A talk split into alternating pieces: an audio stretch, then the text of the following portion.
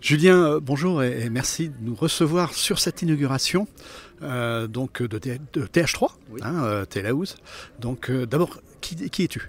Alors, je suis Julien Durin, moi je suis directeur des, opérations pour, pour en France.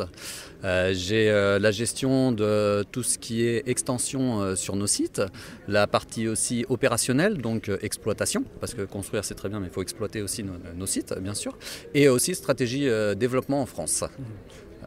Alors ça, tombe bien parce qu'on a beaucoup parlé de l'inauguration, de la construction, mm. on peut voir des vidéos euh, sur euh, Data Center Magazine euh, avec Sally Slim. Et, aujourd'hui, le data center rentre en phase opérationnelle, ça veut dire quoi concrètement? Bah, À partir du moment où il rentre en phase opérationnelle, c'est que nos clients sont, installés. Mm. on a effectivement une criticité plus importante parce que les, de, fait de ces installations en service, on prend possession des lieux.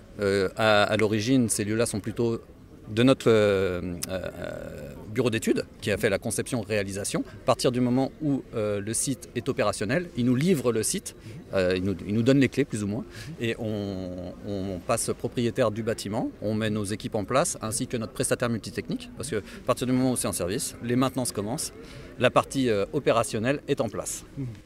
Alors, quelle est la fonction de directeur opérationnel?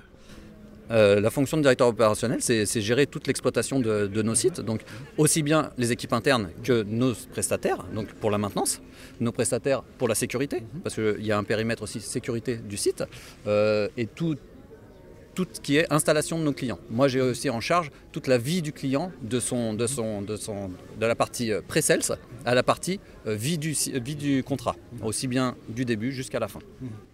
Parlons-en des clients. Euh, Samy Slim, lors de, l'inauguration de la visite, a signalé que euh, le premier data center, puisqu'il y en aura quatre au final, euh, est déjà quasiment occupé à 70%. Donc, sans les citer, quels sont les, profils de clients et qui vient s'installer ici? Alors, il y a des opérateurs. Nous avons aussi surtout du monde bancaire, assurance et aussi des, PME. Mhm. Et, des, grands acteurs français également. Oui, des grands acteurs français. Je ne peux pas donner les noms, mais oui, de grands acteurs français. Alors, qu'est-ce qu'ils viennent chercher ici? Euh, je pense qu'ils viennent chercher la, sécurité du site. Nous sommes euh, effectivement un site qui est, un peu éloigné de Paris, euh, qui est très sécurisé. C'est un ancien site EADS, donc il avait déjà tout ce qu'il fallait en termes de sécurité. Et ils, cherchent aussi de l'espace. Donc on a de l'espace. On est plutôt sur des clients qui prennent, un espace un peu plus important que du rack par rack, comme on fait sur TH2.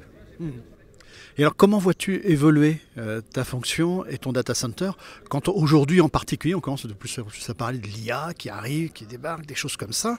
Euh, c'est pas tout à fait la même mentalité que celle de tes clients tout de suite.